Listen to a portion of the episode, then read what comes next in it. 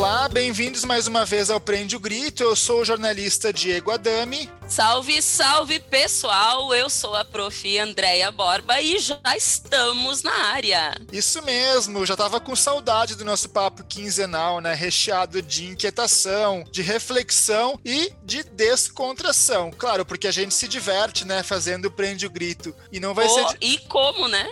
E não vai ser diferente hoje. E pra gente não perder tempo, já entrar no clima do programa, deixa eu te perguntar. E aliás, você que tá ali aí nos escutando, vai respondendo também. Tu usava pochete? Uh, meu Deus, pochete. Usava blusa de gola alta? Confesso que eu usava. Ouvia- Pochete ou blusa de gola alta? Eu usei menos pochete do que blusa de gola alta, mas usei os dois. Tinha pochete. tinha Eu de lembro que tu alta. usava pochete, sim, senhor Diego. Eu lembro, dedurei, dedurei. Agora responde, tu ouvia Pet Shop Boys, Bon Jovi? Claro que eu ouvia. Imagina quem não ouvia. e tu dançou ao som de W? Please don't Please go. don't go. Quem não Don't dançou, go. quem não dançou não Don't sabe go. que perdeu. É verdade. E as matinês? Nossa, que legal que era. e comia canudinho recheado de maionese ou de creme doce nas festinhas infantis? Meu Deus, era a melhor parte. Ai, que fome! E agora, tu leu Paulo Coelho? O Alquimista, Diário de um Mago, Brida. Pior que li. Todos. Era uma febre, né? Era uma febre. E se tu não lia, tu não tinha nem assunto, porque todo mundo falava do Paulo Coelho. Tu podia até não gostar do que estava lendo, mas tu lia. e o mundo de Sofia? Eu ah, agora pegou meu coração. Esse também era um que todo mundo tinha lido já e daí comentava, assim. Era menos do que Paulo Coelho, mas também o pessoal lia bastante o Mundo de Sofia, gos- gostava. E tu chorou assistindo ET? Não chorei. Não Pessoa chorei. sem coração. Eu sou uma pessoa sem coração, uma capricorniana de coração gelado. Uau! E quantas vezes tu viu a Lagoa Azul? Gente, o sonho da minha vida era deixar os cabelos ficarem extremamente longos para poder andar com os peitos de fora e o cabelo cobrindo que nem a atriz do Lagoa Azul fazia. Juro pra ti que era meu sonho da- na época, sério mesmo. olha que bobagem, olha o que a gente lembra. Ah, qualquer Lagoa Azul eu vi umas 25 vezes, no Na mínimo. Toda da vez que tu assistias, é, sentava pra assistir Sessão da Tarde, Lagoa Azul. Não demora muito, já vai passar de novo. Nossa, é verdade, né? Vai saber. Então, sim, no episódio de hoje a gente vai falar sobre os anos 80 e 90. Nós resolvemos pegar carona no programa anterior, em que a gente falou sobre as brincadeiras de crianças, e continuar nesse clima gostoso de nostalgia e voltar à nossa infância e adolescência, que foi logo ali, né? Não faz muito tempo. Não, foi num piscar de olhos. E a gente convida você, nosso ouvinte querido, a remexer no seu armário, procurar sua polaina, colocar ela, Ui, procurar sua cruzes. pochete, colocar sua pochete e embarcar com a gente nessa viagem ao passado. E as suas ombreiras. É verdade. Ai, que horror. Ô, época boa, né? Muito bom. E hoje nós temos conosco, então, nessa viagem ao túnel do tempo, Rocha Neto. Jorge Rocha Neto, imagino que quem é de Caxias, pessoal da, mais das antigas aí já, já é familiarizado com esse nome, mas para quem não conhece, então ele é um dos mais badalados DJs aqui da Serra Gaúcha, né? Tem uma trajetória de quatro décadas de cabine cheio de boas histórias. Bem-vindo, Jorge ou Rocha Neto, bem-vindo aqui ao Prende o Grito, é um prazer tê-lo aqui conosco. Muito obrigado, Diego. Muito obrigado, Andréia. É um prazer estar aqui no Prende o Grito participando com você desse podcast. O Diego falou que quem é de Caxias conhece o Rocha Neto, mas o Diego foi modesto, não só Caxias. Toda a região da Serra e mais certamente conhecem também. Então Ah, nós estamos muito felizes hoje. Muito obrigado aí. É, nem tanto, mas é, digamos que sou bem conhecido aqui em Caxias. Meu Deus, tu é um marco da cidade. Dá licença, não seja modesto. Porque todos sabemos disso. Isso aí fica com a gente, quem está nos ouvindo, porque daqui a pouco a gente vai falar um pouquinho mais sobre a trajetória do Rocha Neto. E além dele, a gente vai ter participações super especiais de outros convidados para falar sobre moda, sobre cinema, literatura, política e gastronomia dos anos 80 e 90. E também a gente vai falar um pouquinho sobre as respostas que os nossos ouvintes deixaram lá no Instagram sobre o que mais marcou nessas duas décadas aí. A gente começa então nossa nossa nossa discussão ali, nosso, nosso bate-papo sobre os anos 80 e 90. Eu queria te perguntar, Jorge, como é que tu vê assim essa questão dos anos 80, principalmente, por que, as pessoas são tão saudosas dos anos 80? Eu não vejo, por exemplo, esse mesmo sentimento com outras décadas, né? Que o pessoal faz festas anos 80 e tem muita questão da moda dos anos 80. Por que, que as pessoas são tão apaixonadas pelos anos 80? Esses dias me fizeram essa mesma pergunta. Eu acho que cada um tem vive o seu tempo. Daqui a 30 anos, quem sabe as pessoas que estão vivendo hoje vão chegar e dizer, bah, porque no meu tempo era assim. Acho que cada um tem o seu time, cada um tem o seu tempo, tá? Me perguntaram também uh, a respeito da música, o que, que eu achava, qual era a música que marcou mais, qual era a música mais rica. Eu, eu digo que não é nem os anos 80, por questão musical, questão de harmonia, de arranjos, de composição, eu acho que os anos 70 foram melhores. As músicas eram mais elaboradas, as harmonias eram melhores. Só que uh, os anos 80 marcou muito a questão do rock and roll, principalmente para o Brasil. Uhum. A gente uhum. teve uma fase de rock and roll anos 60, depois entrou toda essa parte da disco, nos anos 70, uhum. da, da, da, da black music, eu adoro isso aí da, da soul music, o R&B, né? Mas os anos 80 caracterizou muito pelo rock and roll. Não que não tivesse rock and roll nos anos 70, tá? Mas uh, a New Wave foi um movimento muito efervescente e para nós aqui no Brasil, principalmente, o rock and roll com temática política e tudo, quando estava vindo ali o esquema das diretas já, a efervescência das bandas de rock aconteceram tudo nos anos 80. E eu tive o prazer de vivenciar muito isso aí de vivenciar em loco, de conhecer muita gente. Os anos 90 foi legal também. Acho que cada um está vivendo o seu, seu momento. Mas tu concorda que há um saudosismo dos anos 80? Ou é impressão Sim. nossa? Porque nós vínhamos conversando, eu e o Diego, sobre isso, né? Então, não sei eu... se tu percebe isso também. Não, assim, a gente teve um, um, nível de informação muito maior já nos anos, nos anos 80. Hoje, a velocidade das coisas, daqui a pouco não dá nem tempo da gente assimilar tanta informação que tem. Então, de repente, é, a gente, é, musicalmente, é, de moda, de tudo, a coisa acontecia mais devagar e parece que pela, pela por a coisa andar mais devagar, marcou mais, segurou mais na memória das pessoas. Hoje a coisa é tudo muito efêmero. Quando, uhum. quando pensa, foi.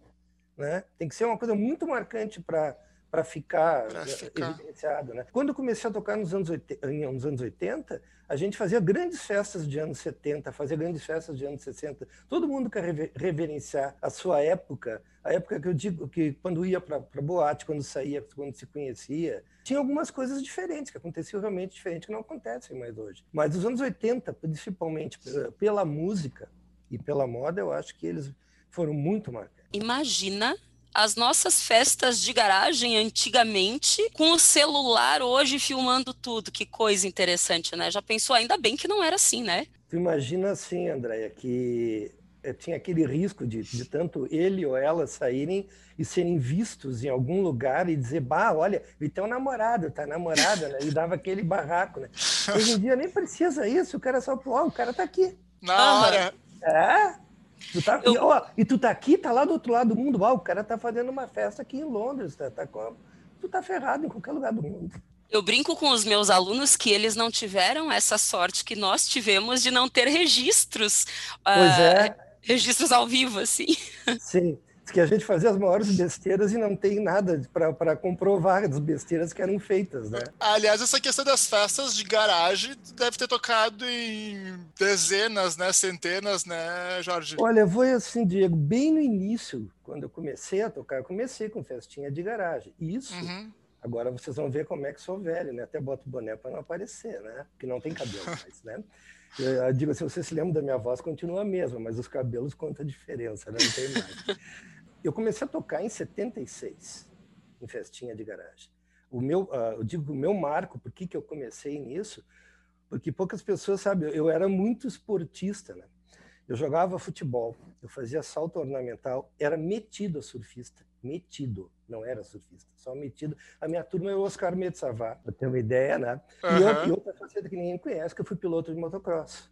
Então eu vivia metido em Uau! Esporte. É, sou da primeira turma aqui de, de Caxias de pilotos, tá? Eu sempre fui meio fora da, da bitola em duas rodas. Para quatro rodas eu sou bem calminho, mas para duas eu sou meio... Tenho todos os tiques ainda da, de andar. Mas, assim, voltando para a questão da, da música, das festinhas, né? Eu sempre gostei de música, eu toquei vários anos na banda do Carmo, a minha vida inteira música dentro de casa com meu pai, tem os discos que eram do meu pai. E o que que aconteceu? Eu ia nas boates, mas nem dava bola para DJ, nada, era o Júlio Rigoto até, Júlio Israelis na época, tá? Na época, sim. As, as boates dos anos 70, que era, era, principalmente era no Recreio da Juventude, a juventude dominava. Não existiam uh, casas noturnas, eram os clubes. Ah, eram os clubes. Eram os clubes, eram os clubes. E houve um, um hiato de casas noturnas, né? Casa, casa mesmo noturna, danceterias e coisa, foi mesmo a partir dos anos 80. Porque antes ali, nos anos 70, teve, uma, teve passarga calabouço, mas não era coisa que a gurizada frequentava. Os clubes é que dominavam. Então tinha o Recreio da Juventude, tinha a Boate do Guarani. O Recreio da Juventude, se eu não me engano, na época era Toca da Bruxa, era o nome uhum. da boate. O, o, Juvenil, que começou nos anos 70 com a Pelourinho. Pelourinho, o auge, né? O auge da Pelourinho eh, foi dos anos, ali nos anos 70, eu também toquei na Pelourinho, mas na época da disco foi com o Júlio Rigoto, o Júlio Israelis, mas o, o Júlio tocava antes no, no, no Recreio da Juventude. Tinha o Beto GG, com a boate Oca do Guarani. Recém estava vindo Palermo, então a gurizada girava todo final de semana, o juvenil e juventude intercalavam. Um fim de semana era uma, um fim de semana era outra. E as meninas, até geralmente, depois que completavam 15 anos e debutavam, é que iam para a boate, mas menor de idade.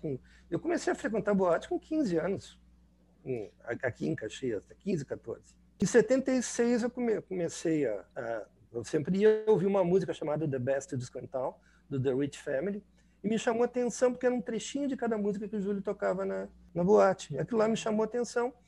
Eu fui perguntar pro, pro, pro Guizo, que é cunhado do Júlio, o que, que é que tinha tocado sábado. O Guizo era meu colega no carro, e disse: ah, tocou um negócio, mas tu não vai conseguir porque é importado. E naquela época também, assim, tinha músicas que não apareciam nunca chegava no Brasil um, um, ano depois, seis meses depois, era bem, era completamente diferente a realidade, né? E casualmente eu perguntei isso para ele e uma semana depois eu ouvi esse disco tocando numa, numa loja. Estava passando de moto, eu era menor de idade, eu andava de moto menor de idade, tá? Na verdade, a grande maioria do, do pessoal que andava de moto era tudo filhinho de papai, tá? Andava de moto. A maioria não tinha, tem que dizer isso aí mesmo, tá? Era uma turma que andava de moto sem tudo menor de idade. E acabei comprando esse disco e aí levava para uma, uma, uma, reunião de tarde, comecei a comprar, achar interessante, comecei a levar no, nas festinhas, até que uma menina em 78 me pediu se eu podia, quanto é que eu cobrava para fazer o, o, aniversário dela, no Parque do Sol. Eu já tinha um equipamento, fiquei meio assim, outro dia eu dei o preço, ela aceitou, fui lá, fiz, o pai dela pagou, nunca mais parei. 42 anos fazendo isso. Em 78, realmente, eu comecei a fiz essa festa, recebi, Aí eu comecei a fazer as minhas primeiras importações de disco. Começou uh, a investir aí, né? É, aí eu tava, comecei a já fazer casamentos. Num, num casamento, o, o, o, Correia, o Luiz Carlos Correia, né? É, eu, eu, devo muito ao... Tem várias pessoas que eu devo muito, agradeço muito. O seu Almiro Zago estava nessa festa, gostaram. E me perguntaram se eu queria assumir um programa na Rádio Princesa, que era um programa que todo DJ, na época, tinha que, assim, ó, sonho de um DJ era ter uma casa noturna, ter um programa de rádio e fazer um disco ou um CD, alguma coisa, né? Eu, graças a Deus, eu fiz tudo que podia Eu ia dizer isso, tu fizeste todos, né? Tenho dois CDs, um pela Paradox e um pela, pela Building, que são coletâneas de um programa que eu fiz por oito anos. Na, eu tive oito anos na Rádio Estúdio 93. Esse dia a gente estava conversando, o Renan, o Guto, e vai vir novidade. Agora, já vou falar aqui pro pessoal, né? Alguns vão voltar no web rádio agora. Uau! No meio fazendo já, largando para vocês, assim, ainda está tá sendo formatado, o nome vai ser Mapa Mundi. Que tá? maravilha! A, a, a, web é, vai ser completamente diferente, a proposta de musical. Eu estou com um programa já para para fazer não ao vivo, né? Claro, vai ser tudo, tudo, gravado. O nome do programa vai ser My House is Your House. Eu vou tocar uma, house, uma música eletrônica diferente. Não é o, o, mainstream, tá? Eu quero fazer um underground, meio underground. Não, é o, não, vou, não, é, não vou tocar Loki nem David Guetta. É o, é o B-side. Tá? Underground, Underground, aliás, era a tua casa noturna, né? Aqui em Caxias, era. Jorge. É, é, é, aí ontem eu fiz esses dois CDs, pela, duas coletâneas, Paradox e Building. Tive minha própria casa, que foi Underground. E eu estava dizendo, a casa, o CD e rádio. E rádio eu tive na Princesa, na Independência, oito anos de estúdio.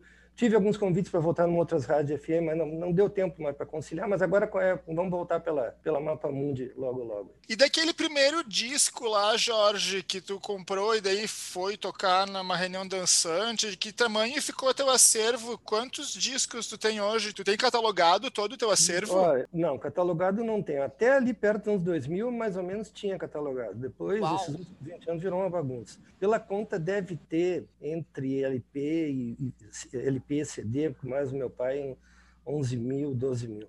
Nossa, que acervo riquíssimo.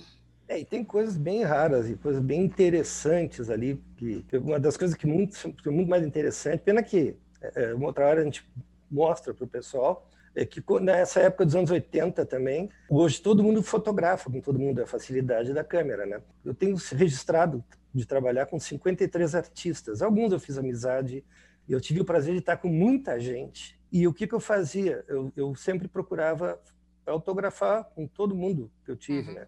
Então eu tenho raridades lá que, que, jamais vão ser conseguidas por alguém, né? Eu, as raridades, por exemplo, eu tive com o pessoal do Mamonas 72 horas antes do acidente. Pouca gente se lembra do Legião Urbana aqui em Caxias. Uhum. Teatro de Lona, não foi? Não, é. não, foi no Recreio da Juventude. Recreio Na da época, Juventude. É, eu fazia muitos shows do, do Taranatiriça, né? Eu era uhum. meio que um agente do Taranatiriça. E o, e o, e, o, Legião Urbana é uma história incrível que sempre conto para o pessoal que o Legião Urbana abriu o Taranatiriça a partir de uma conversa atrás do palco que o Renato Rocha e o Renato Russo vieram propor que o som do Taranatiriça era mais forte que o deles, então em vez de o Legião o Tara abrir para o Legião, o Legião abriu para o Tara. E várias outras pessoas assim que, que, que, que eu, eu, tive o prazer de, de, trazer, de conviver. Eu tinha, eu tinha uh, além de eu fazer algumas produções eu mesmo, né, eu sempre dava uma mão para os grandes produtores da época. Que isso é já um desses assuntos dos anos 80, a efervescência cultural e de shows, até antes do Teatro de Lona, mas junto com o Teatro de Lona. Porque o Recreio da Juventude, o, o Recreio Guarani e o Recreio Cruzeiro, e algumas coisas do Juvenil, que até algumas coisas eu fiz no Juvenil, foram extremamente importantes em trazer artistas na época, nos anos 80. Mas uhum. se a gente começar a pensar o que veio para Caxias naquela época, claro que era mais fácil trazer. Não tinha todas as, as dificuldades hoje para tu, tu trazer um artista, dificuldades que eu digo até é, não, é, não é de som, de luz hoje, que é muito mais fácil, mas para tu botar um, um artista hoje num local, pra, Uh, não é bem assim, tu tem é muita dificuldade de, de, de, de, de tu conseguir, tu tem que ter um esquema com bons acessos. Depois daquele problema da Boate Kiss, então ficou tudo muito mais complicado para é tu fazer. E sobrava para mim, porque o, o, meu pai tinha uns Galaxy, eu também tinha um Galaxy, né? então era as, o pessoal brincava que eram as limusines de transportar os artistas. Ah.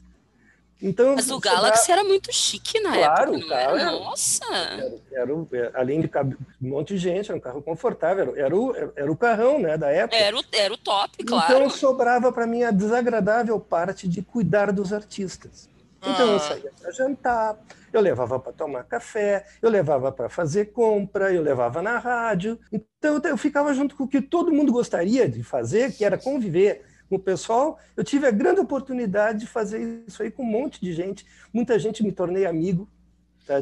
histórias incríveis de, de, de, depois de aqui de Caxias encontrar fora. Ai, que coisa gostosa isso. Realmente Opa. era muito difícil, né, Jorge? Não, foi, foi, foi era, era, um, era, uma coisa bem desagradável que eu tinha é. que fazer, que era cuidar do pessoal.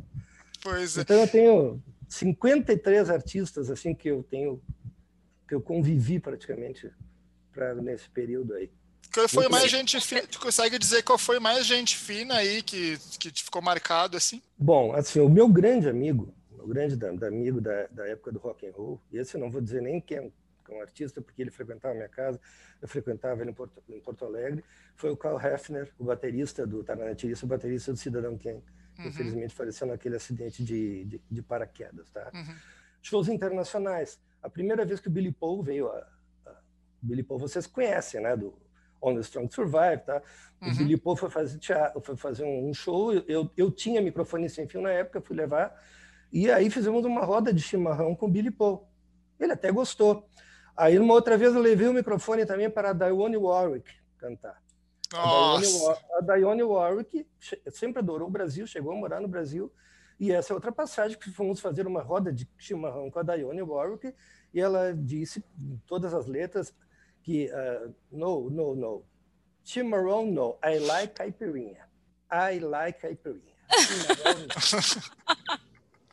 Então, Dionne Warwick desprezou o nosso chimarrão, mas não abre mão, não abria mão de uma caipirinha. Ah, então, cada um com as suas preferências. Cada um com as suas preferências. Então são coisas assim incríveis, né? Que, marcantes para o resto da vida, né? Conviver com todo esse pessoal. O, o pessoal do Mamonas, todos eles. Depois também outra pessoa incrível, né? Que eu duas vezes eu tive convivendo com ele, foi o Paulo Ricardo. Naquela, hum. aquele dia daquela primeiro aquele show do RPM, a, a, a Globo estava fazendo um Globo Repórter, o Pedro Bial vinha acompanhando toda a excursão do, do, do RPM, né? E eu fiquei dois dias para cima e para baixo com o pessoal, né? E o, Pedro, o Paulo Ricardo é um cara fantástico. Depois, eh, toda aquela loucura que era no início do RPM, depois ele veio fazer um show aqui no Titatos que não deu mais do que 35 pessoas. Ele era a mesma pessoa que quando estava com foi mal divulgado, ele já estava fazendo a carreira solo, né? Então tem outras passagens legais também. O pessoal do Traje a Rigor, eu tinha um bar, o primeiro vídeo bar de Caxias, o Adrenalina. Depois do show a gente fechou o bar Quer dizer, eu fechei o bar, né? Bebemos tudo que tinha lá dentro. Levei eles para o Alfred Palace com. Nós fomos em 14 pessoas no, carregados no, no, Galaxy. Não sei como é que entraram os 14 para levar. Meu Deus, o Galaxy e, é grande, mas é, vocês fizeram milagre aí. É, é, e a gente bebeu tudo que tinha no bar. Aí você vai dizer, bah, mas então o Roger bebeu todo. Não, o Roger é o único que não tomou nada. O resto é todo mundo bêbado, inclusive eu, já não vou dizer que não. E a confusão foi tão grande que eles, quando eu larguei no hotel, no outro dia o Toninho Silva disse, Rocha Neto, o que que tu fez com os caras? Os caras me quebraram o andar inteiro aqui do hotel. Eles ligaram, abriram extintor de incêndio, quebraram vasos, fizeram... Mas eram pessoas assim incríveis, incríveis também, divertidíssimos, gente muito legal, muito, muito legal. Então, então assim, são, são poucos que a gente pode dizer, eu não vou dizer os que são chatos, que fica chato. O pessoal do Camisa de Vênus também, a Baianada, que eu fiz quatro shows né, com eles, muito, muito legais aí, todos eles. Fora o pessoal aqui do, do, do rock and roll daqui do, do Sul, o Ney Lisboa, o Bebeto Alves, todas as pessoas incríveis né, da gente trabalhar e de conviver. Eu vi muita coisa, eu comecei a enumerar para vocês tudo que eu vi ao vivo nos anos 80. Só tem duas coisas que eu não vi e eu gostaria de ter visto. Um que eu adoro eles, eu não consegui porque depois não, nunca dava tempo, que foi o Rolling Stones, tá? E o Michael Jackson. Uhum. Mas o resto, ali dos anos 80, principalmente New Wave, todos os Hollywood Rock, os Rock in Rio, eu vivi em São Paulo, então também eu vi o Queen duas vezes, eu vi o Ramones com, com, com, com formação original, Billy Idol, B-52, Go-Go's, uh, uh, David Bowie, não é mais, uh, Simple Minds, Simple Red. Que maravilha. Todos aqueles festivais eu estava lá no meio assistindo, Madonna a primeira vez da Madonna. A Madonna, inclusive, eu estava na rádio, né? Estava lá no Morumbi no, início, e ela foi fazer a passada de som de tarde.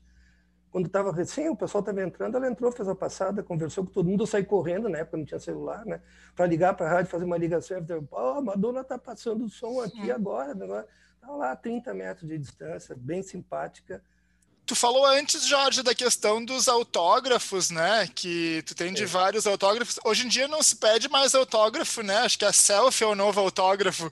Hoje é selfie o novo, o novo, o novo autógrafo, né? E ninguém, porque não tem nem onde autografava. Uma vez pegava a capa do disco e levava para o cara autografar a capa. Hoje não tem mais capa, né? Aliás, hoje não tem mais nem disco. São momentos diferentes, né? O Ferronato que sempre dizia que uma vez o disco, a capa do disco vinha em cima do disco, disco é cultura. Depois ele passou a ser de combate à pirataria, agora não tem mais nem como combater, porque é tudo uma pirataria só. Apesar de ter a compra de música, eu, eu pergunto, quem compra música? Até anos 80, 90, até anos 90, uma música, tu, tu, tocava numa pista, ela, ela, ela permanecia por um ano, um ano e pouco, ainda tocando no, normalmente. Hoje, daqui a pouco, tu nem sabe mais o que, que é referência, o que, que é, o que, que uhum. deixa de ser. Eu, se você me perguntarem hoje, ah, que que hoje me dá as três que mais toca, eu não vou saber dizer. É muito rápido, né? Tá tudo muito rápido. Tudo muito rápido. Tudo muito rápido. E é quando eu falei que a música dos anos 70 era mais elaborada, tá tudo muito igual. Sensacional, sensacional. Eu falei lá no começo que o Rocha Neto era um homem de muitas boas histórias e tá aí, né? A gente poderia ficar aqui por horas conversando sobre música, sobre anos 80, sobre anos 90, mas ele continua com a gente aqui e a gente segue o Prende o Grito dessa semana, porque a partir de agora a nossa viagem pelo túnel do tempo vai receber alguns passageiros especiais. Então a nossa primeira convidada é a jornalista Ciliane Vieira. Ela é titular da coluna 3x4 do Jornal Pioneiro e crítica de cinema. Ela falou um pouquinho pra gente sobre como era assim o principal legado do cinema dos anos 80 e 90. Vamos conferir. Olá, os ouvintes do Prende o Grito. Bom, primeiro eu quero dizer que eu fiquei muito feliz, quero agradecer o convite de vir aqui falar um pouquinho, né, mesmo que rapidamente, sobre o cinema dos anos 80 e 90. Uh, ah, bom, meu filme preferido, assim, da vida é o ET, que é um filme dos anos 80, né? Clássico do Spielberg. Quem me conhece sabe aí que eu tenho bonecos, mil aí do, do filme, eu amo muito. É meu personagem preferido, assim. Mas falando em legado, né? Eu acho que a marca principal dos blockbusters dos anos 80 era aquela coisa meio drama adolescente, né? Que ficou bastante caracterizada nos filmes do diretor John Hughes, como O Clube dos Cinco ou Curtindo a Vida Doidado. Assim como esses dois e o ET, que eu já citei, muitos sucessos oitentistas são estrelados por crianças ou adolescentes. E eu acho que essa foi uma receita que depois acabou sendo muito explorada pela indústria cinematográfica de entretenimento. Assim como é o potencial um tanto quanto cômico do terror. Um legado aí deixado por filmes como Os Caça-Fantasmas ou Gremlins. Bom, passando rapidamente assim para os anos 90, acho que um dos maiores legados é, foi a popularização das animações, né? Foi ali nessa década década que surgiram clássicos como Rei Leão, Toy Story, que depois se tornou uma franquia gigante, né? É também dessa década que a violência é, começa a ganhar uma roupagem um pouco mais pop, com filmes como Pulp Fiction, Clube da Luta. Nos anos 90 também surgem, assim, com mais evidência, os slasher movies. São aqueles filmes com jovens perseguidos por serial killers, que a gente ama, né? Caso de Pânico, eu sei o que vocês fizeram no verão passado. São fórmulas repetidas aí a exaustão, né? São também dessa década muitos filmes que aliavam aquela qualidade, assim, de narrativa e de estética com aquilo que eu chamo de potencial para a sessão da tarde, né? Aquele filme cinemão, assim, pra família toda, né? Forrest Gump, Jurassic Park, Edward Mãos de Tesoura, Um Sonho de Liberdade, enfim, só alguns que me ocorrem aqui agora e que são filmes que nos lembram, assim, né, de como o cinema é mágico, como é poderoso e, claro, também de como a gente tá com saudade, né, de curtir um filminho aí, um filme bom numa tela grande, né? Bom, é isso, um beijão aí para vocês realmente a saudade de voltar para uma sala escura aí para assistir um filme na tela grande é enorme, né? E quem sabe em breve a gente vai poder fazer isso de novo e que bacana assim relembrar esses clássicos aí, né? ET, Curtida Vida Doidado, acho que foi um filme que imagina quem nunca assistiu mais do que três, quatro vezes é porque não está fazendo certo. É porque não assisti a sessão da tarde. É verdade.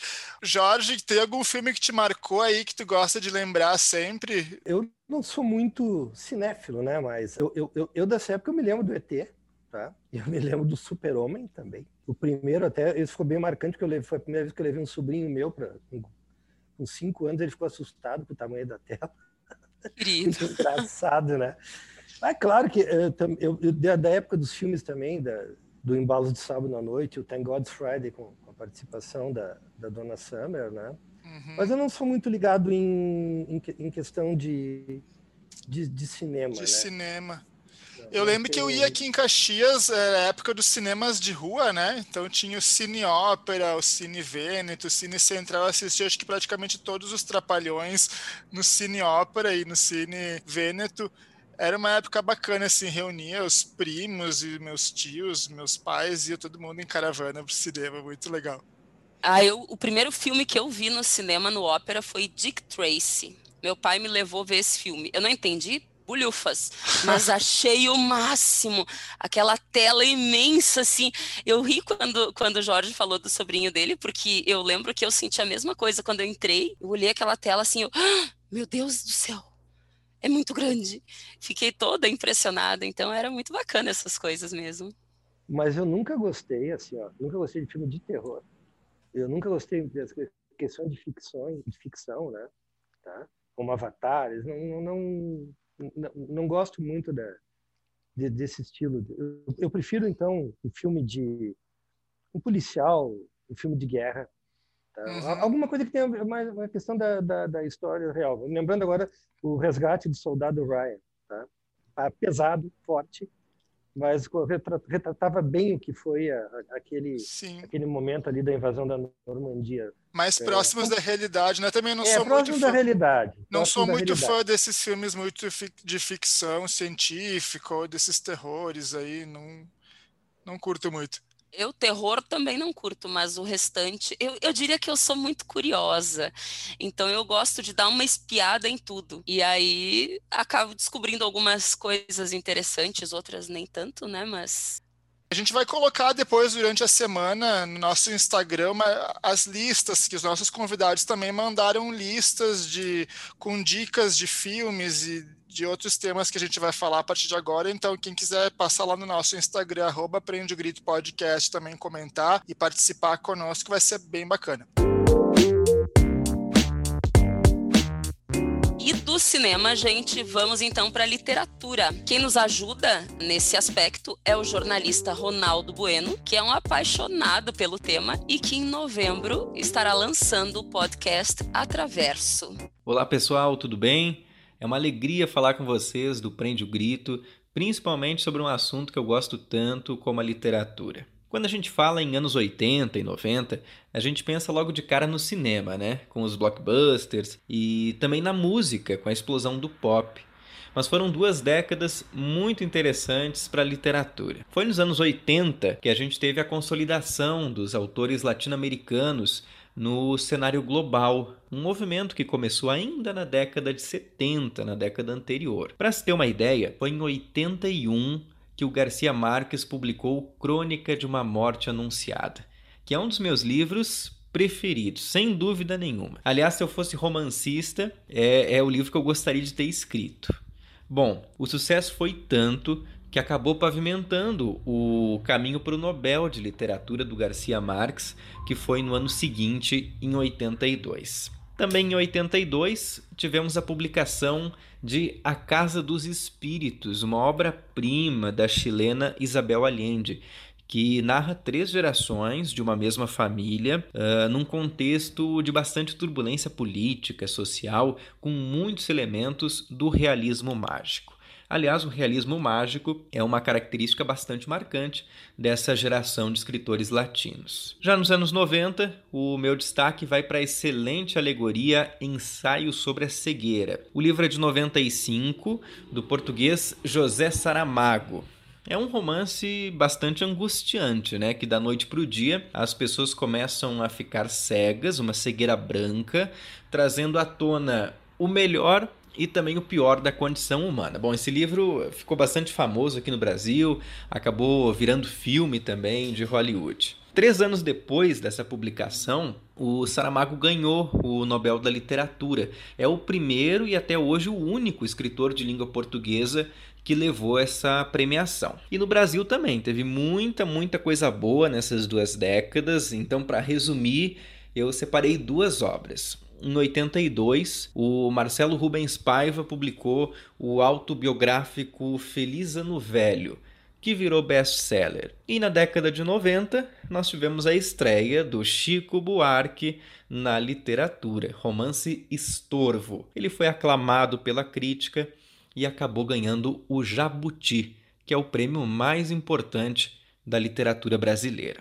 Para fechar, pessoal, foi na década de 90 que a saga Harry Potter foi lançada. Uma febre, né, entre crianças e jovens, e acabou sendo responsável por iniciar muitos adolescentes na literatura. Então ficam aí as minhas dicas, tanto de alguns livros aclamados pela crítica e premiados, e de outros com mais apelo para o público. Um grande abraço, até mais! O Ronaldo falou sobre a questão do ensaio sobre a cegueira, né? Eu li esse livro, foi depois dos anos 2000, mas foi tão impactante assim que eu fiquei querendo ler mais do Saramago depois. É um ótimo escritor, enfim, e, e qualquer semelhança com essa história, essa realidade que ele conta no filme de uma cegueira branca que mostra melhor e o pior das pessoas com a nossa realidade atual pode ser mera coincidência ou não, né? Dos comentários que o Ronaldo fez, estava lembrando que eu fiquei apaixonada por A Casa dos Espíritos. A primeira vez que eu tive contato com essa obra foi algo que me impactou bastante. E Saramago eu sou suspeita, porque eu sou uma fã incondicional, assim, eu li vários livros dele e é um melhor que o outro, mas ensaio sobre a cegueira ele realmente impacta muito. Eu sempre recomendo, inclusive, né, para os meus alunos que leiam ou assistam o filme quando a gente está tratando sobre filósofos que falam sobre a questão da natureza humana, porque eu acho que ele mostra isso muito bem. O Ronaldo trouxe coisas bem preciosas, assim como o Harry Potter, e é uma coisa curiosa isso, o do Harry Potter, porque ainda hoje, anos depois, quando eu converso com alguma criança elas ainda mantêm isso muito vivo, essa Pottermania, digamos assim. Jorge, tem algum livro que, te, que tu gostaria de citar? Eu gosto muito de ler crônica de jornal, tá? Um cara que eu gosto muito é do Davi Coimbra, tá? Eu, eu, sou muito, como eu disse, da, da, do momento da coisa uh, real, não gosto muito da fantasia, né? Uhum. E, e, também eu gosto muito de, de biografias ou, ou, ou, ou de histórias, uh, como eu tinha comentado contigo ainda há pouco e com a, com a Andrea, né? daquele disco, da, daquele livro da Cláudia Sefton, do DJ Já Sambô, né? Tem um, uh, dentro, ligado com a, com a, minha história, aqui no caso, da, de música, a, a, primeira grande casa noturna de, do, do Brasil, de que marcou a época da disco, da virada, foi a New York City Disco. Uh, esse disco que eu, que eu comprei, que tem essa música do, do Rich Family, se chama New York City 1. Esse disco é um marco, uh, entrando literatura e música novamente, tá? que foi o primeiro disco mixado que saiu no Brasil. E o, e, o, e o DJ que me inspirou, que foi o Ricardo Lamounier, que era o DJ dessa casa, né? E essa casa marcou, foi um divisor de, de águas aí da época da disco, né? de casas noturnas no Brasil, e tem uma, uma biografia, tem um, um, um, livro que retrata toda, toda a história dela, desde o início até, até a decadência. Além de outras, outras coisas, que agora tem a biografia da Rita Lee, tem várias outras biografias que eu gosto de sempre estar dentro, inserido nessa parte de, principalmente de música. Né? E a tua biografia vem quando? Ah, não sei. Vamos conversando devagarinho, a gente vai, vai falando e botando algumas coisas para as pessoas para a pessoa conhecer. A gente tem que vivenciar muito bem o seu presente para que no futuro a gente tenha histórias legais do passado. Eu acho é que uma pessoa, uma pessoa que, que, que, quer ter um, um, um, futuro legal, ela tem que ter um, um presente muito legal para contar histórias do, do, do seu passado. E não poderíamos deixar de falar também da moda, claro, né? Da moda dos anos 80 e 90. Presta atenção agora da nossa próxima convidada e vai riscando aí, vai anotando se você usou ou não essas tendências aí. Qual será o legado que essas duas décadas deixaram para moda? Para falar sobre as tendências dessa época, algumas delas que volta e meia ressurgem, né? A gente convidou a Patrícia Pontaut, ela que é consultora e uma das Patrícias, ao lado da Patrícia Parenza, e também colunista da revista Dona ZH. A década de 80 é a década do exagero. Tudo que for relacionado à extravagância tem a ver com esse período. A década de 80 é uma década caracterizada pela divisão, começa-se a perceber muito claramente a divisão por tribos. Então a gente vai ter diversos movimentos de moda, cada um se identificando com uma tribo diferente. Mas se nós tivermos que destacar o que realmente foi impactante nesse período, a gente pode falar desse exagero uh, da moda glamurosa, rebuscada, sofisticada, com tecidos brocados, com mangas bufantes, mangas morcego com paetês, com ombreiras bem marcadas. A saia ballonnet, que foi uma criação do estilista Christian Lacroix, surgiu também na década de 80. Aí a gente tem um movimento de alfaiataria feminina bastante forte, já que a mulher começa a ocupar postos de trabalho antes exclusivos aos homens em Wall Street, como executiva. Então, elas usam muito a alfaiataria, bem ampla, bem larga, ainda bem com resquícios do closet masculino. E a ombreira também surge na alfaiataria feminina como uma forma de se igualar o poder na questão visual. Isso é bastante curioso. E a gente começa a ver o movimento também do, do fitness entrando na moda. Então a gente vê roupas flu, coloridas, uh, muita roupa de academia mescladas a algum, algum movimento do dia a dia, principalmente pelos mais jovens. Aí a gente passa para a década de 90 e começa um contraste totalmente a esse excesso. Então a gente começa entrando na década de 90 com influência muito forte do movimento grunge, as sobreposições de peças, o xadrez, o resgate da moda vintage, né? Essa mistura do vintage com o pesado, tipo um vestido lingerie com coturno. Isso é muito característico do começo dos anos 90. E depois a gente vai limpando cada vez mais, porque se tem um movimento que tem muito a ver com os anos 90 é o minimalismo, que aponta que o menos é mais na moda. Então, formas limpas, tons suaves, construções bem simples de roupa, mas bastante sofisticadas, com modelagens precisas. É uma moda simples ao primeiro olhar, mas muito sofisticada. E a gente também tem a popularização total do fitness que eu falei dos anos 80. Então aqui a gente tem a bermuda biker, usada inclusive com roupas de alfaiataria, como está se vendo muito hoje. E esses movimentos, eles retornam. Eu sempre digo, os anos 80, eles parecem não ter fim na moda, porque eles são de inspirações recorrentes. A gente está vendo hoje, por exemplo, muito volume nas mangas, muitos tecidos com texturas, brocados, brilhos, cetins, acetinados. A gente percebe muita força de volumes localizados, drapeados, franzidos, que tem muito a ver com os anos 80, as cores fortes e marcantes e a volta da ombreira total, que hoje está numa das peças chaves do verão, que é a Muscle Tee, a camiseta sem manga com ombreira. E dos anos 90 a gente vê muito o jeans, que foi muito marcante em todos os períodos dos anos 90, seja no grunge, seja no minimalismo. A gente vê muita presença dessa onda fitness mescladas com o dia a dia, né? Essa mistura do esporte com o preta-porter. Então a gente vê muita bermuda biker usada com paletó. A gente vê muito top curto. Esse, esse, esse verão vai ser um verão de croppeds uh, de influência esportiva usados com paletós, né? Esse conjunto de três peças, paletó, calça de alfaiataria e cropped de inspiração de academia. Isso é muito forte também, isso tem muito a ver com os anos 90.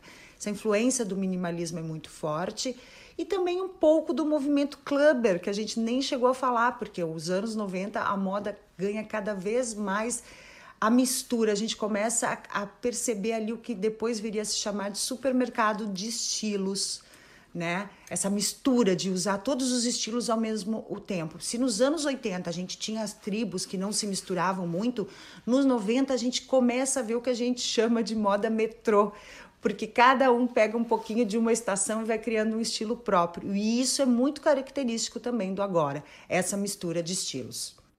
Que bacana isso. Nossa, trouxe muitas recordações. Fiquei lembrando de várias das polainas, meu Deus. E é uma coisa incrível, né? Quando escutando a, a Patrícia falando, a Patrícia, aliás, que é a cria aqui de Caxias, né? Ela se criou aqui na jornalismo de Caxias do Sul e ganhou o mundo. Que lembranças tu teve aí, Jorge? Primeiro também lembrando, além da Patrícia Pontalte, da Patrícia Parenza, a Pat, né? Que a Patrícia foi uma das grandes modelos de, da, da época dos anos 80, 90 aqui de Caxias. Trabalhei muitas vezes com a Pat um beijão para as duas Patrícias, né? Incríveis, né? Mas eu me lembrei assim, ó, quando eu brinquei do cabelo no início, né? Eu tinha aquele cabelo estilo Chitãozinho Chororó, porque aliás, ela não citou cabelos, mas o cabelo foi uma coisa muito marcante nos anos 80, né? Mullets.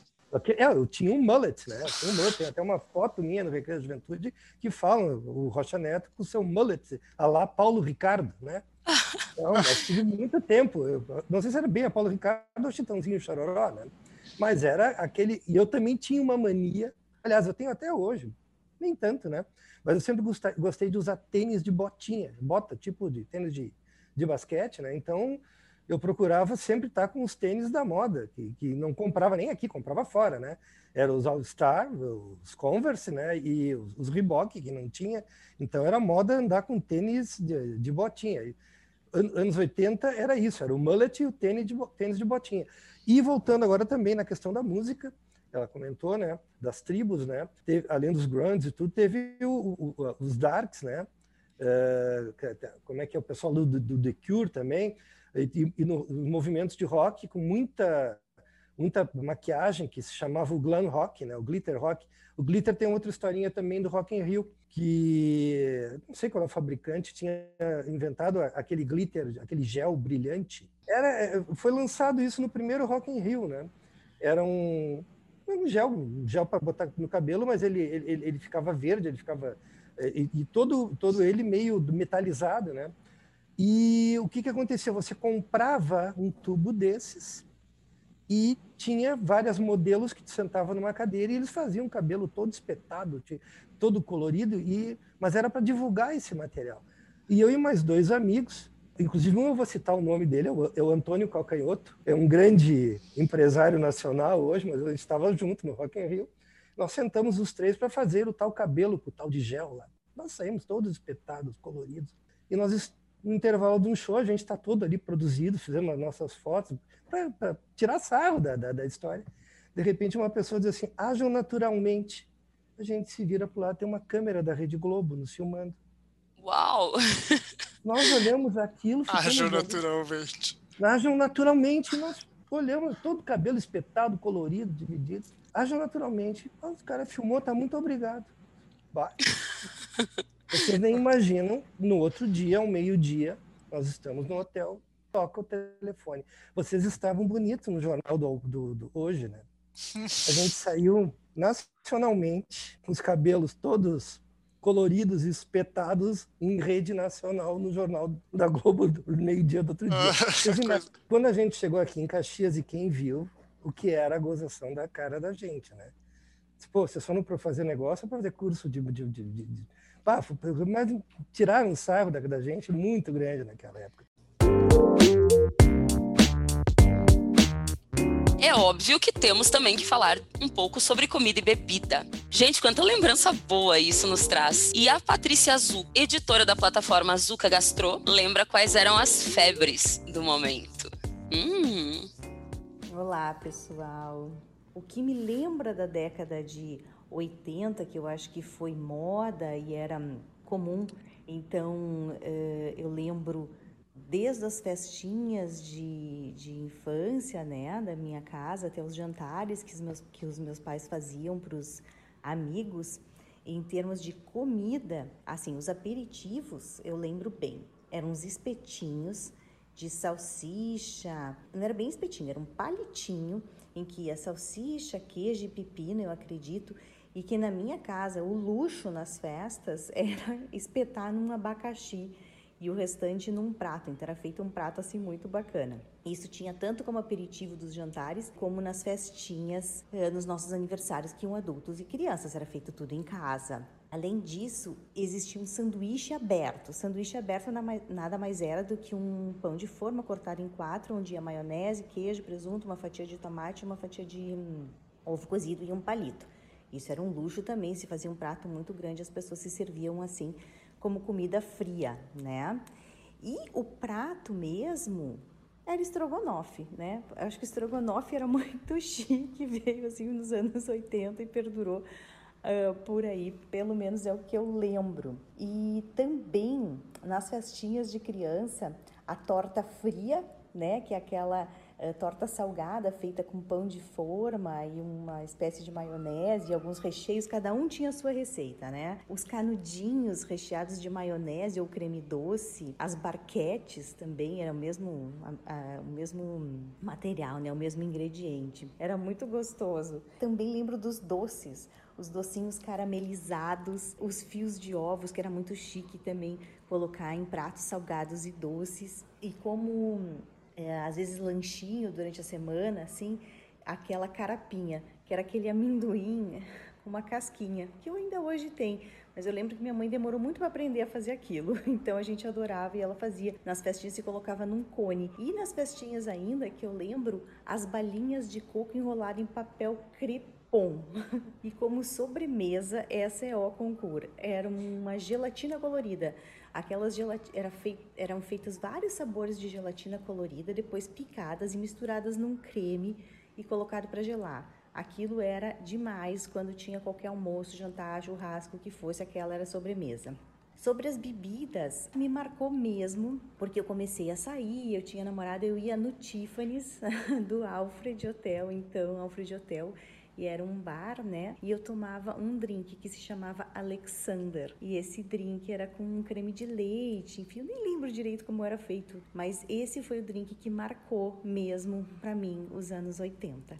Já para os anos 90, minha memória o que lembra muito era uma receita que virou moda lá em casa, que era o tal do frango à sevilha, que ia para o forno, que era uma mistura de frango, creme de leite, aspargos de, de vidro, enfim. O mousse de maracujá também, que eu acho que virou assim uma febre, né? E eu lembro de uma outra sobremesa que também é, virou meio padrão lá na minha casa, que era um um sorvetão, que fazia um, algumas misturas, fazia um sorvete em forma de pudim, ia para a geladeira, era inclusive caramelizado, ia para o freezer, né? E depois desenformava na hora de comer, isso aí também era uma sensação. E as bebidas, então eu lembro de uns drinks assim engraçados, é, que eram feitos com bebidas coloridas, como o curaçao, aquele azul, o Malibu, que era aquele de coco, né? Lembro desses drinks assim que a gente saía à noite, então tinha esses drinks que a gente bebia. E o que mais marcou na época, eu acho que foi o morrito, né? Aquele drink, o morrito que eu mais bebi. Eu acho que essas são as lembranças que eu tenho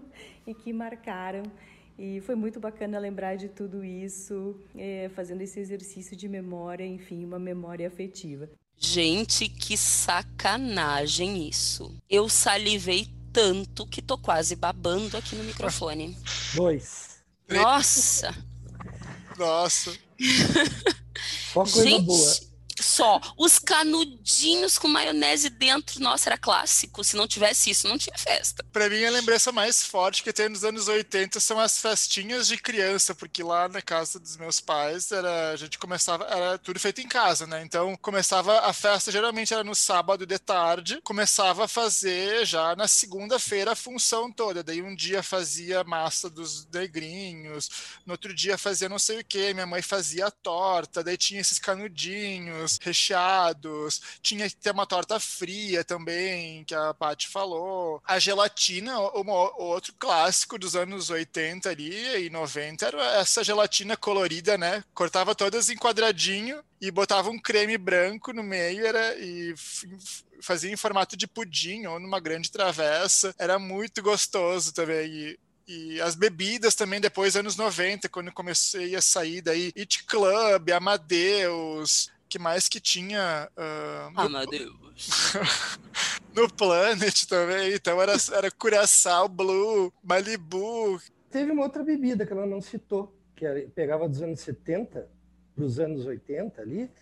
São duas bebidas: o Hi-Fi, que era a suquita, se falava, é, nem era Fanta, era suquita com vodka. Né? Tá? Uhum. O Hi-Fi e o gin tônica.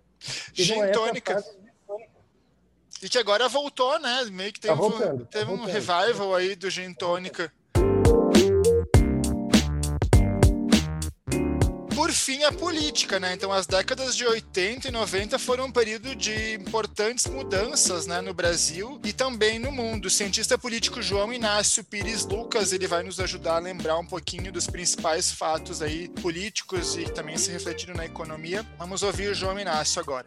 Eu diria que os anos 80 e 90 eles podem ser marcados, para o caso do Brasil, de duas maneiras diferentes.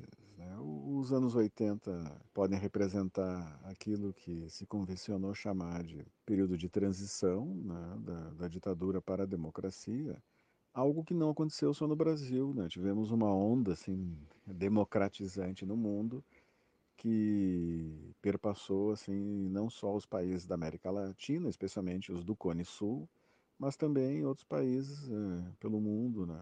até muitas vezes relacionados à, à crise do socialismo real. É. Então, assim, em relação à democracia representativa, democracia liberal representativa. Tivemos então um período de transição, né, que foi muito importante no caso do Brasil, porque marcou a, a troca da Constituição, uma Constituição um aspecto mais eh, de cidadania, de democracia. Tivemos a, o conjunto das eleições novamente é, existentes. No caso, terminamos o período ali dos anos 80 com as eleições presidenciais. E tivemos todo um ressurgimento da sociedade civil organizada, com conselhos de políticas públicas e de direitos, sindicatos, organizações.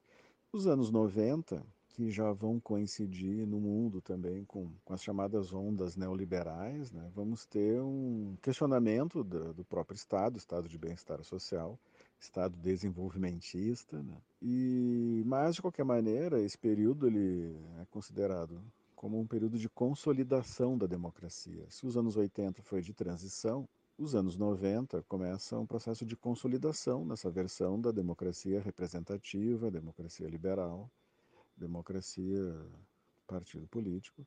E os anos 90, então, eles eh, vão ser caracterizados por isso. Sempre uma relação entre economia e política. Os anos 90, no caso do Brasil, vão ser o período do plano real, né?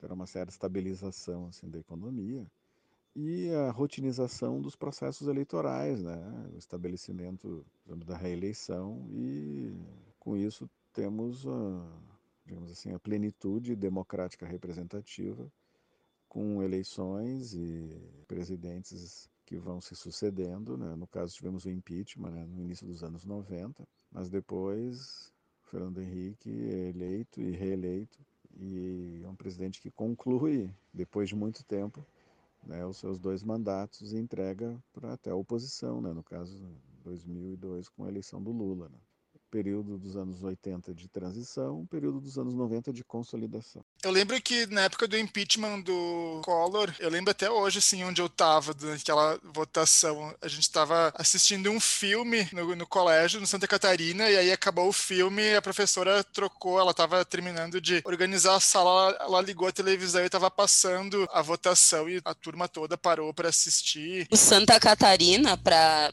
para os nossos ouvintes saberem, é um colégio aqui da cidade, um colégio estadual. Isso, onde nos conhecemos, que a gente contou lá no primeiro episódio, né? Foi a partir Isso, daí. Isso, para quem não ouviu o primeiro episódio, né? Então, volta lá e escuta. E depois, na época do Plano Real também, em 94, teve toda aquela questão de ter que trocar o dinheiro, e daí era é, toda a euforia de ver as notas novas, era muito, para um adolescente, era uma coisa muito de outro mundo, muito inovadora, assim, né? Ter as cédulas novas do, eu lembro do Colupto, que tinha adesivos nos carros, em todos os carros na época do presidente Fernando Collor de Mello, escrito Colupto um pouquinho antes do impeachment. Então é, eu tenho gravado na minha imagem, na minha mente, a imagem desses adesivos assim. E tu, Jorge, o que que tu te recorda? Eu lembro mais, eu, não, eu não sou muito ligado em questão de política, mas eu acho que a política foi, foi importante porque houve uma liberação para música, né?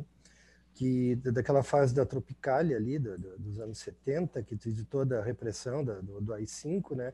Muito, muita gente sendo convidada a se retirar no, do Brasil, né? E depois eu, e a maioria da, das bandas de rock, principalmente os movimentos que começaram em Brasília, né? Legião Urbana, Plebe Rude, antes do, Legião Aborto Elétrico, esses movimentos punk, o, o Capital Inicial, essa, é, essa temática de política entrando no rock and roll já com, com a abertura, com os caras pintadas, com, a, com essa nova no novo contexto da juventude, né? Então, é, acho que a política teve uma interligação muito muito interessante para poder ter essa liberação, né? Acabar com a censura, que era tudo censurado, tudo era, era complicado, né? Ou tu fazia as letras com uma segunda conotação, né? Sendo um dos clássicos da, da, da nossa música, que é o que né, da, do João Bosco lá, o Agora deu um branco na eternizada na voz da o bêbado equilibrista, né? A, a, a, mensagem que o bêbado equilibrista passa, né? Uhum. É uma coisa que foi feita, mas totalmente tu tem que entender diferente a música do que ela está ali dizendo. Tudo ela tem uma, ela tem uma outra conotação, né? Então achei muito legal ah, isso aí da, da política e música estarem ligados. E nesta semana, no Gritos e Sussurros, nós também perguntamos aos nossos seguidores no Instagram, arroba Aprende o Grito Podcast, quais as suas lembranças mais marcantes. Para quem ainda não sabe, o Gritos e Sussurros é aquele momento em que as pessoas, que você interage conosco, né? Você abre seu coração e durante a semana, então, a gente posta o tema nas redes sociais e daí você manda o seu depoimento, o seu recado pelo e-mail prendeogrito.podcast.gmail.com ou por mensagem direta.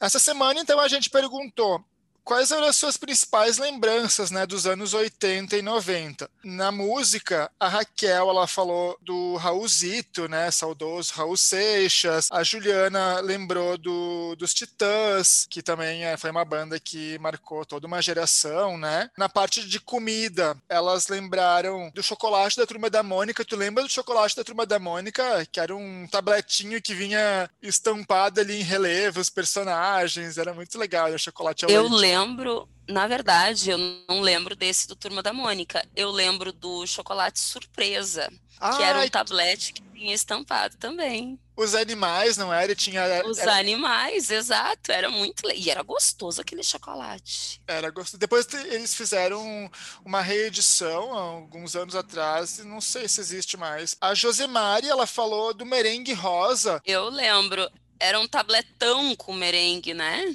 Bota açúcar naquilo bota açúcar. Não, e ninguém lembrou da bala soft. Bala soft, acho que se as pessoas sobreviveram à bala soft, elas estão. Elas nem gostam de comentar.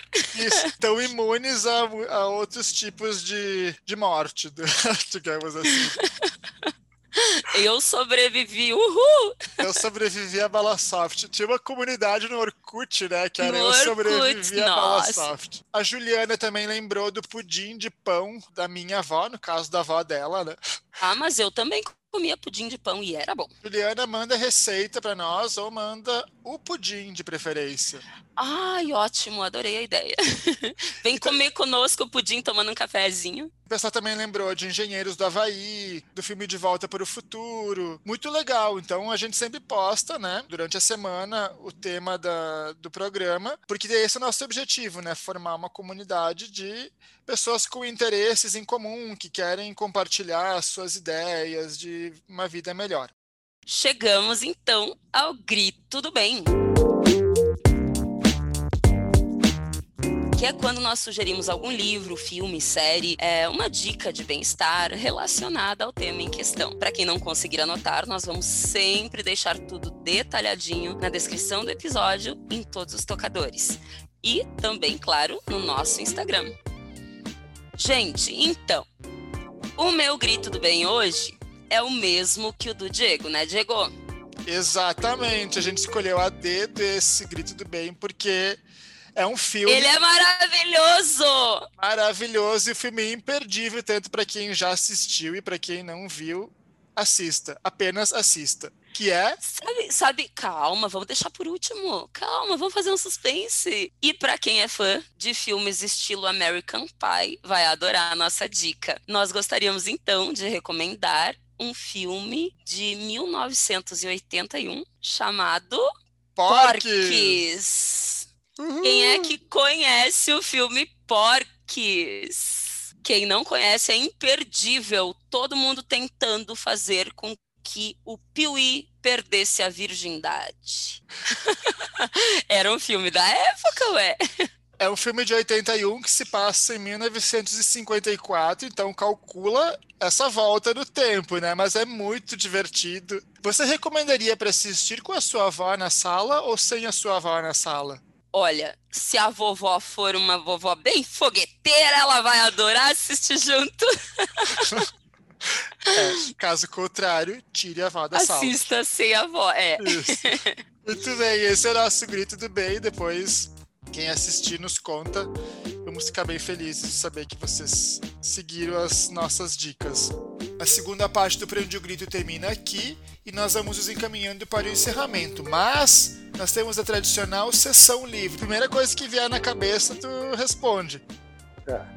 Qual a tua ideia de festa perfeita, Jorge? Todas as tribos, sem ter briga, sem ter nada, paz e harmonia, e tocando o que, o que acha o que é divertido. Um mix de tudo, de, de todas as tribos, de todas as músicas. Eu queria é nessa difícil, festa. É difícil. Hoje mais ou menos se chamam open format, mas quem sabe pode ser que aconteça. E se tu pudesse voltar ao passado, para qual época seria? Profissionalmente, os anos 90. Mas eu gostaria muito de poder ter vivenciado novamente aquela efervescência dos anos 70, do tempo da disco. Musicalmente, os locais. Se você pudesse, viajaria para o futuro, Jorge? Eu acho que não. Eu prefiro construir o futuro no presente e lembrando hum. o passado. Dia ou noite? É difícil, mas eu acho que fico, fico com a noite. Pop ou rock? Rock. E qual seria teu pedido extravagante caso tu fosse famoso? Olha, eu já atendi tantos. Eu acho que um, da minha maneira de ser, eu pediria uma água mineral bem gelada. Nossa, que simples! É, mas eu acho que a, as grandes essências estão nos pequenos pedidos, não. Né? Nada é verdade. Até porque uma vez chegaram e me disseram num show assim: se você não conseguir um ferro de passar roupa para o fulano de tal, não vai ter show. Então não vai ter show porque eu não vou conseguir um ferro. E já que estamos falando de história, né? Qual música você usaria no clipe da sua vida? The Best do Scranton Hit Family.